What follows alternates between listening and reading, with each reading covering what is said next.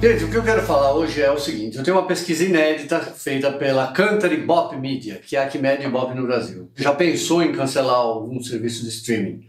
Ah, é baratinho, não liga nada. Só que se você assinar, já fiz essa matéria, todos os principais serviços de streaming já custa mais que um pacote premium da TV Paga, você sabia?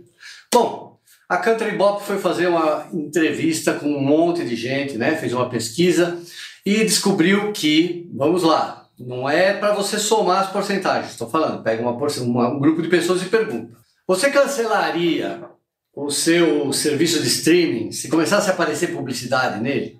24% das pessoas responderam que sim. Sim, a gente cancelaria. cancelaria.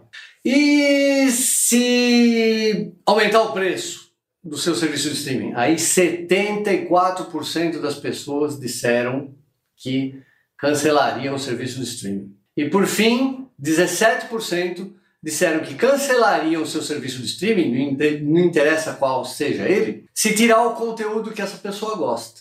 Então, olha que coisa interessante. Todo mundo né, fala, isso é uma coisa que começou com o YouTube, e eu vou falar no próximo programa sobre isso, a gente vai completar, esse, esse assunto é, é muito interessante, vale dois programas. Então, isso começou com o YouTube lá atrás, na verdade começou antes, lá em 2004, 2005, apareceram sites que eles cobravam para você acessá-los sem ver publicidade. Aí surgiu agora o, tem o YouTube, né? Você tem que pagar o YouTube Premium, que é baratinho, né? não lembro, não lembro o valor, mas para não ver publicidade também. E agora temos aí a Netflix. Ah, não tem publicidade. Não tem publicidade o quê, meu filho? Você acha que aquele uísque que o teu o bandido toma na, no bar antes de matar a mocinha. Você acha que aquela marca de uísque que aparece ali não foi pago? Não tem publicidade nisso? Você acha que aquele moleque que tá correndo, que é feliz, na seriada, é feliz, que aparece o símbolo do, do, do Burger King, você acha que aquilo não foi pago também? Então tem publicidade no streaming, sim. Tá bom?